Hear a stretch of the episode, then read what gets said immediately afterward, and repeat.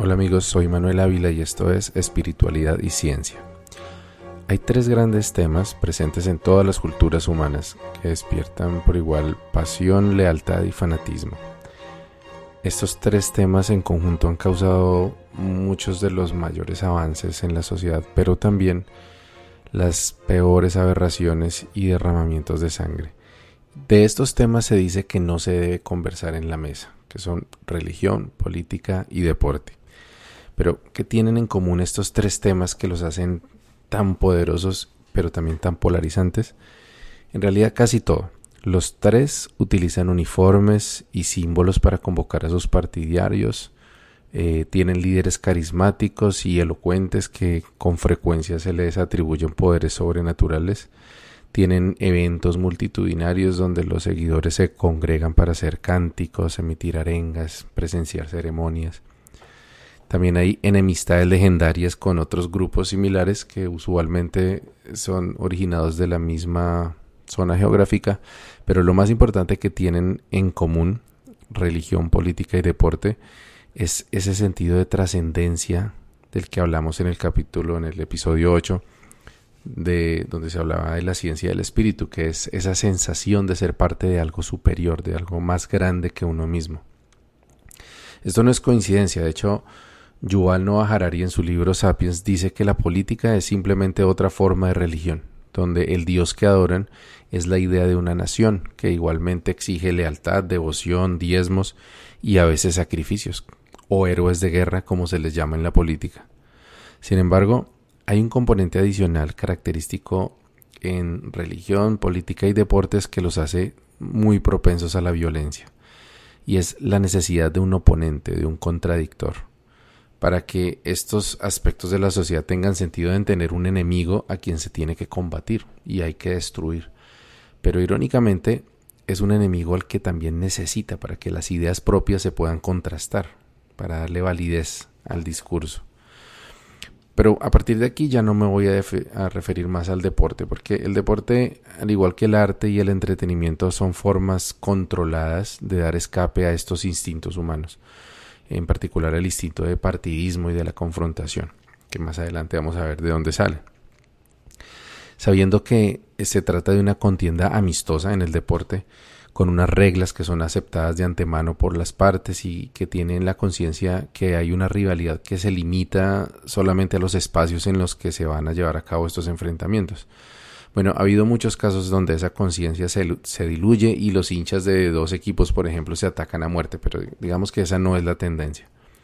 Con la religión y la política, en cambio, a pesar de que se trata de sistemas culturales igualmente creados por la humanidad, la mayoría de la gente los considera como reales o serios, la religión y la política.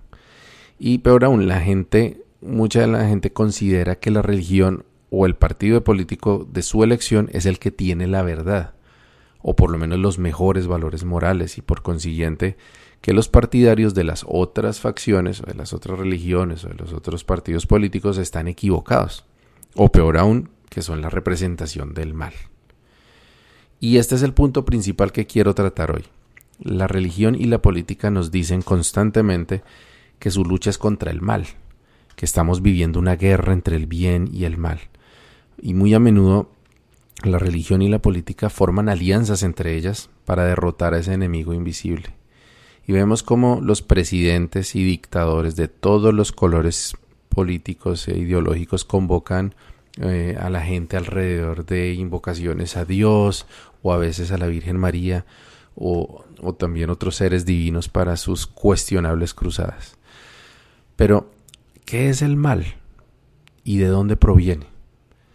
Bueno, como casi todos los conceptos que hemos tratado hasta ahora en este espacio, no existe un consenso universal sobre lo que es el mal. Podría decirse de forma general que el mal es la ausencia del bien, así lo define Wikipedia por lo menos.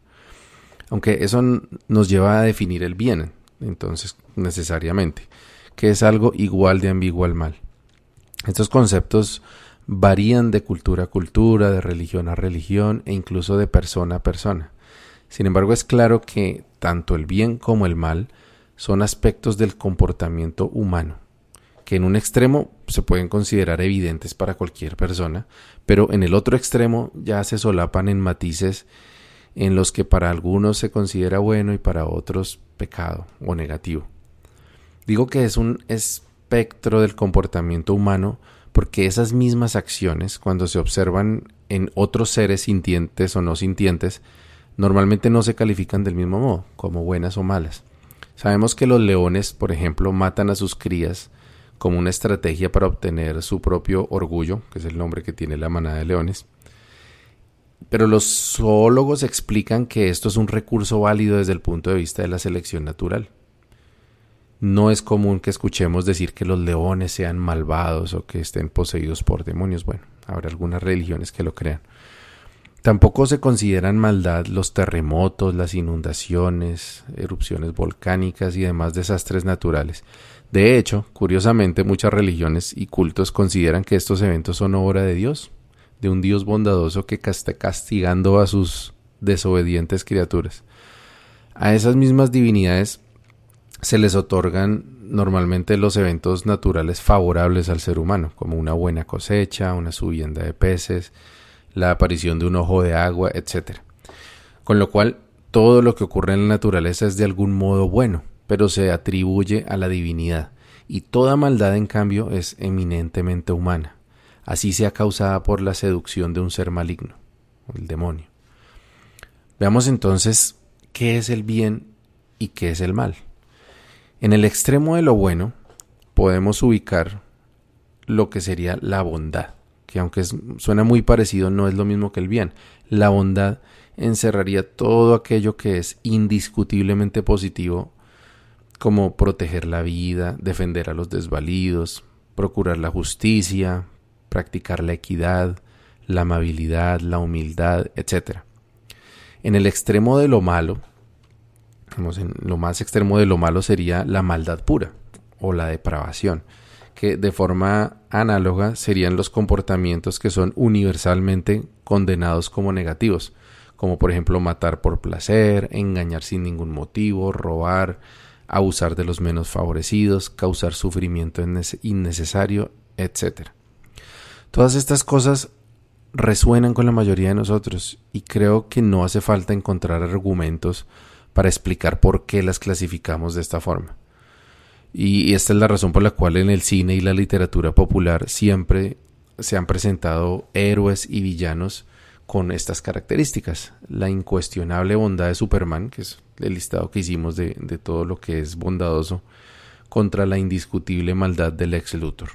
Entonces tenemos esos eh, héroes y esos villanos arquetípicos. El problema es el otro extremo de esos dos espectros, del bien y el mal, donde se encuentra esa zona gris donde se revuelven las acciones que no son ni buenas ni malas para la mayoría, y las que son buenas para unos pero perversas para otros. Pues en esta zona gris sucede la mayor parte de la experiencia humana. Afortunadamente la mayoría de nosotros nunca sentiremos un impulso de matar, de torturar o de herir a otro ser humano, pero tampoco tendremos muchas oportunidades para mostrar verdadero heroísmo o, para defender a los desvalidos, por ejemplo. En cambio, sí, tenemos que decidir todos los días si criticamos a un vecino, o si comemos carne de res, o más bien tofu, o si cedemos a la pereza y nos, o nos comemos un postre de más. En fin, allí nos encontramos de frente con el concepto del pecado, y más específicamente con los siete pecados capitales que recopiló Santo Tomás de Aquino, por allá basándose o tomando eh, la idea de estos pecados de, de la antigua Grecia. Y es probable que si te pregunto a ti, que me estás escuchando, cuáles son los diez mandamientos de Moisés, ya. De pronto le vas a atinar a cinco o a seis. Pero en cambio, probablemente con un poquito de esfuerzo sí vas a saber cuáles son los siete pecados capitales. Porque son mucho más cercanos a nuestra vida diaria soberbia, avaricia, lujuria, ira, gula, envidia y pereza. Por supuesto, hay muchas culturas que no se basan en la lista de Tomás de Aquino, pero en líneas generales censuran los mismos comportamientos. El budismo, por ejemplo, solo habla específicamente de la codicia y de la ira, de la ira, pero le adiciona la ignorancia como parte de lo que llaman los tres venenos, que son la causa fundamental del karma. El Islam es más general en la forma de llamar al pecado y habla, por ejemplo, de eh, Katia, que son errores, así, general. Eh, eh, Itada Dan, que es la inmoralidad. haram, que son las transgresiones y, y este está más difícil de pronunciar, Tulam Fujur Su Fasad Fiskur, que es la maldad y la depravación. Ah, y finalmente Shirk, que ese es como el más fácil de pronunciar, que es creer en otro Dios aparte de Alá. Entonces, esta lista, bueno, vemos que, que, tiene unas cosas muy vagas, muy generales, aunque en el Corán están explicadas con mucho detalle. El conflicto de, de los casos que hemos hablado es que, o por lo menos en la, en la religión judío-cristiana, es que estas definiciones siempre son tan vagas y ambiguas que también hay todo un espectro de comportamientos que caben en cada definición. Que para cosas que para algunas personas son aceptables o incluso buenas, y para otros todo lo contrario. Por ejemplo, es el orgullo que uno siente por uno mismo o el amor propio una forma de soberbia o hasta dónde puedo yo ser ambicioso en mis proyectos y con mi trabajo sin llegar a la avaricia. O si la lujuria solamente excluye las relaciones entre esposos heterosexuales, ¿qué pasaría con la comunidad LGTBI, la masturbación, la pornografía? Eh, por ejemplo, con respecto a la ira, ¿será tan mala la ira si con ella nos motivamos para luchar en contra de la injusticia o del abuso? E incluso, ¿qué es la gula? es comer, comer sin hambre o a partir de qué cantidad de comida ya es gula. O por ejemplo, existe la envidia de la buena. Y finalmente la pereza, que es la que nos falta por mencionar. Si me queda un domingo todo el día en la cama sin hacer nada, o si decido dejar para mañana un trabajo que podría perfectamente hacer hoy, estoy cayendo en ese pecado capital. Los judíos y los musulmanes tienen la ventaja, entre comillas, que sus libros guía, la, la Torah y el Corán especifican con mucho más detalle lo que es piadoso y lo que es pecado. La desventaja, por otra parte, es que sus libros guías se escribieron hace un par, eh, unos cuantos miles de años más bien. Y por lo tanto, pues no dan muchas luces de qué hacer frente al Internet, a las redes sociales, el multilateralismo, la globalización, la exploración espacial, el cambio climático, la realidad virtual, la mm, inteligencia artificial, eh, psicoactivos, por ejemplo.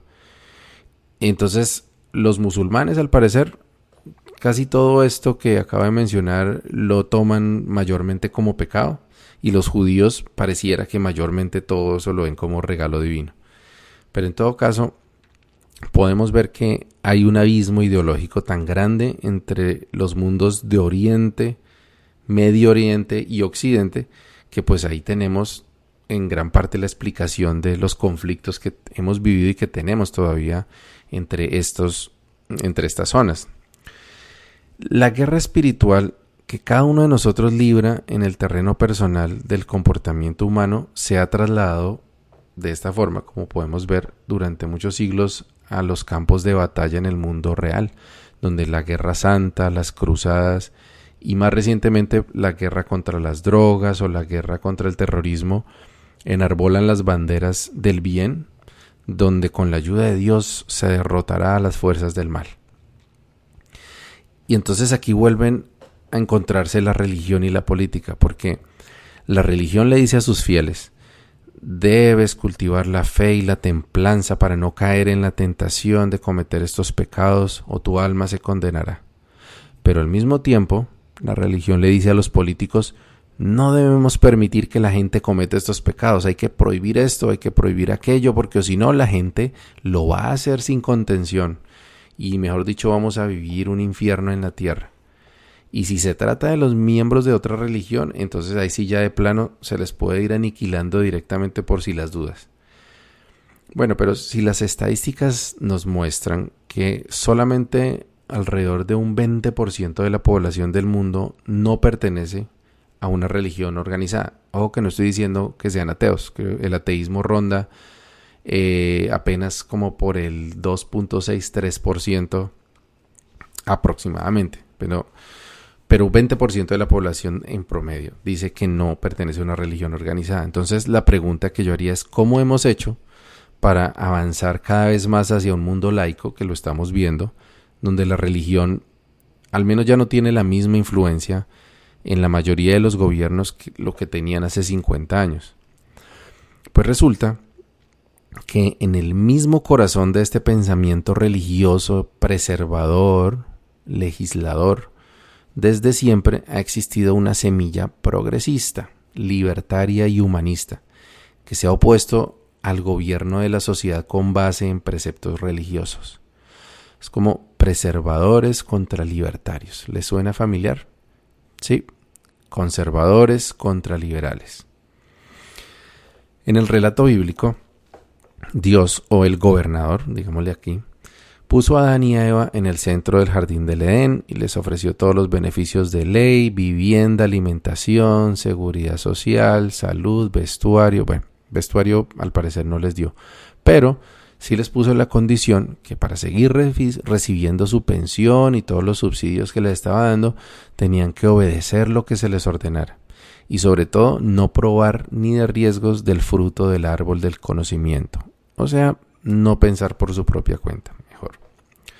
Entonces aparece la serpiente o el opositor, vamos a llamarle la oposición, y le dice a Adán y Eva que si ellos comen del fruto prohibido, o sea, prueban del conocimiento, entonces algún día podrán llegar a ser como Dios, dominando el mundo, viajando al espacio, manipulando el ADN, creando inteligencia, etc.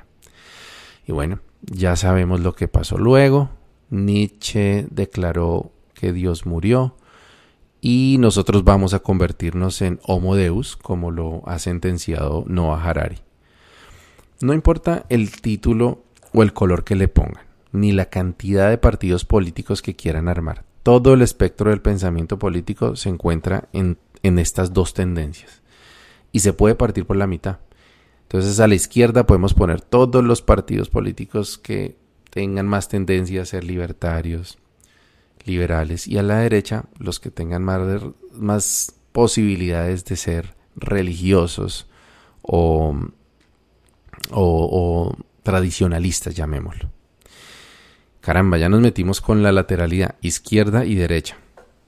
¿No le suena algo más que hemos tratado por ahí anteriormente? Sí, suena como al hemisferio izquierdo y hemisferio derecho del cerebro. Pero no, por ahí no va la cosa. La, definición de izquierda y derecha política no tiene nada que ver con las funciones que erróneamente se le asignaban a cada hemisferio del cerebro. Pero, de hecho, izquierda y derecha sí que tienen que ver con el cerebro, pero de otra forma. Por cierto, eh, el origen de izquierda y derecha mm, lo leí hace un, hace un tiempo en realidad parece ser, parece porque también poco hay una confirma, una, una teoría única, pero parece ser que tuvo origen eh, después de la Revolución Francesa o, antes de la Revolución Francesa, donde eh, una votación eh, se hizo con levantar la mano para votar a favor de la realeza o en contra. Entonces quienes estaban a favor de la realeza los hicieron ubicar hacia la derecha y los que votaron a favor de abolirla a la izquierda. Entonces, eh, parece que es por ahí. Pero algunas personas tienen también la idea que izquierda y derecha tenía que ver con los hemisferios del cerebro. Entonces, lo que les voy a contar es que sí tiene que ver con el cerebro, pero no con los hemisferios o la lateralidad que, que como les dije, como contábamos anteriormente, es incorrecto que se pensara que cada hemisferio tiene unas funciones específicas. Más bien lo que pasa es que el cerebro humano ha evolucionado de adentro hacia afuera. Y la parte más profunda del cerebro, la que primero se evolucionó, se llama el tallo encefálico. Maneja funciones vitales como la respiración, los latidos del corazón, estas funciones, eh, digámoslo así, inconscientes del, del sistema nervioso. Alrededor de este cerebro primitivo se empezaron a desarrollar las funciones mentales superiores, comenzando con un pequeño bulto que queda en la parte superior del tallo, del tallo encefálico, y a este últico se le llama el complejo R. Y esta R viene de los reptiles, donde también se ha podido observar y se ha podido evidenciar que surgen de la misma evolución, es decir, que nosotros, el ancestro común que hayamos tenido con los reptiles, de allí eh, evolucionó en, en ese momento surgió este complejo R. Y esta zona del cerebro controla cosas como la territorialidad, la agresividad, el ritual, nuestra tendencia al ritual, de eso también vamos a hablar más adelante, y la jerarquía. Alrededor del complejo R, entonces, fue evolucionando una nueva capa. Y estoy hablando de millones de años de evolución. Entonces se desarrolla el sistema límbico, que es también conocido como nuestro cerebro mamífero. Entonces, en esta parte, en esta segunda capa del cerebro, surgen emociones muy fuertes, digamos, de la conservación de la vida, del instinto de, preservación, cosas como el cuidado de los niños, por ejemplo, surge de allí, y otros comportamientos sociales que, se pueden observar en, los mamíferos, más no en, los reptiles, por ejemplo, ni en las aves. Eh, bueno, no, no, sé exactamente si en las aves no se puede observar, pero definitivamente los reptiles no. Finalmente, alrededor de este sistema límbico, los primates, y esto sí es exclusivo de los primates, desarrollamos la corteza cerebral, que es el lugar donde emerge la conciencia humana. Ahora, en otros mamíferos eh, probablemente haya unos sistemas similares, pero digamos que no tiene esa misma complejidad que en los primates. Entonces, los primates desarrollamos corteza cerebral, que es donde surge la conciencia, pero también la intuición, el análisis, la lógica, el lenguaje, y es el origen también del arte y la ciencia, esta, esta, esta parte del cerebro. Y finalmente, bueno, digamos que estas son las tres capas principales, pero hay una parte muy importante, especial en la, en la corteza, que es la que se ha desarrollado más recientemente en la evolución. También estamos hablando todavía de millones de años, pero pues es mucho más reciente que las otras partes del cerebro y es el lóbulo frontal. Y es una zona del cerebro bien interesante porque maneja procesos muy complejos como lo que llaman metapensamiento, que es el pensamiento abstracto de cosas que solo existen en nuestra imaginación. Se acordarán por allá en, Intensamente que mencionaban esta parte del pensamiento abstracto, que era cuando los muñequitos empezaban a volver eh, como figuras bidimensionales o figuras geométricas, y entonces porque era la capa de abstracción. Entonces allí es donde sucede. Eh, también suceden otras cosas como eh, la planeación a largo plazo y otros fenómenos, pero en lo que me quiero centrar en este momento es en dos características del pensamiento que se forman en el lóbulo frontal, que son el control de la conducta propia y la empatía. Es decir, este cerebro moderno es el que nos ha permitido salir de la vida salvaje, básicamente, y construir una civilización. El lóbulo frontal nos permite controlar las emociones que surgen del sistema límbico y, matizarlas para evitar arrebatos e impulsos que vayan en contra de nuestras metas a corto, mediano y largo plazo, porque este también, eh, el sistema, el lóbulo frontal, sabemos que controla también este, este pensamiento de metas a largo plazo. Y, y también final, y finalmente nos da la posibilidad de atribuir estados emocionales a nuestros semejantes.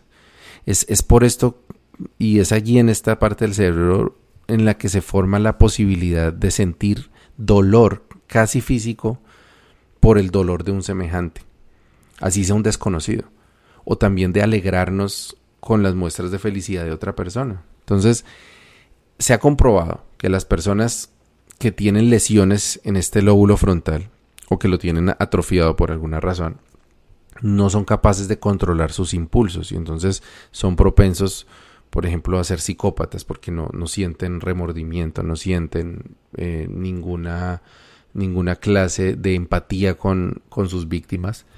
Eh, también ha habido muchos casos documentados de personas con lesiones en el lóbulo frontal que tienden a tener comportamientos sexuales en público también sin sentir ninguna vergüenza, etcétera.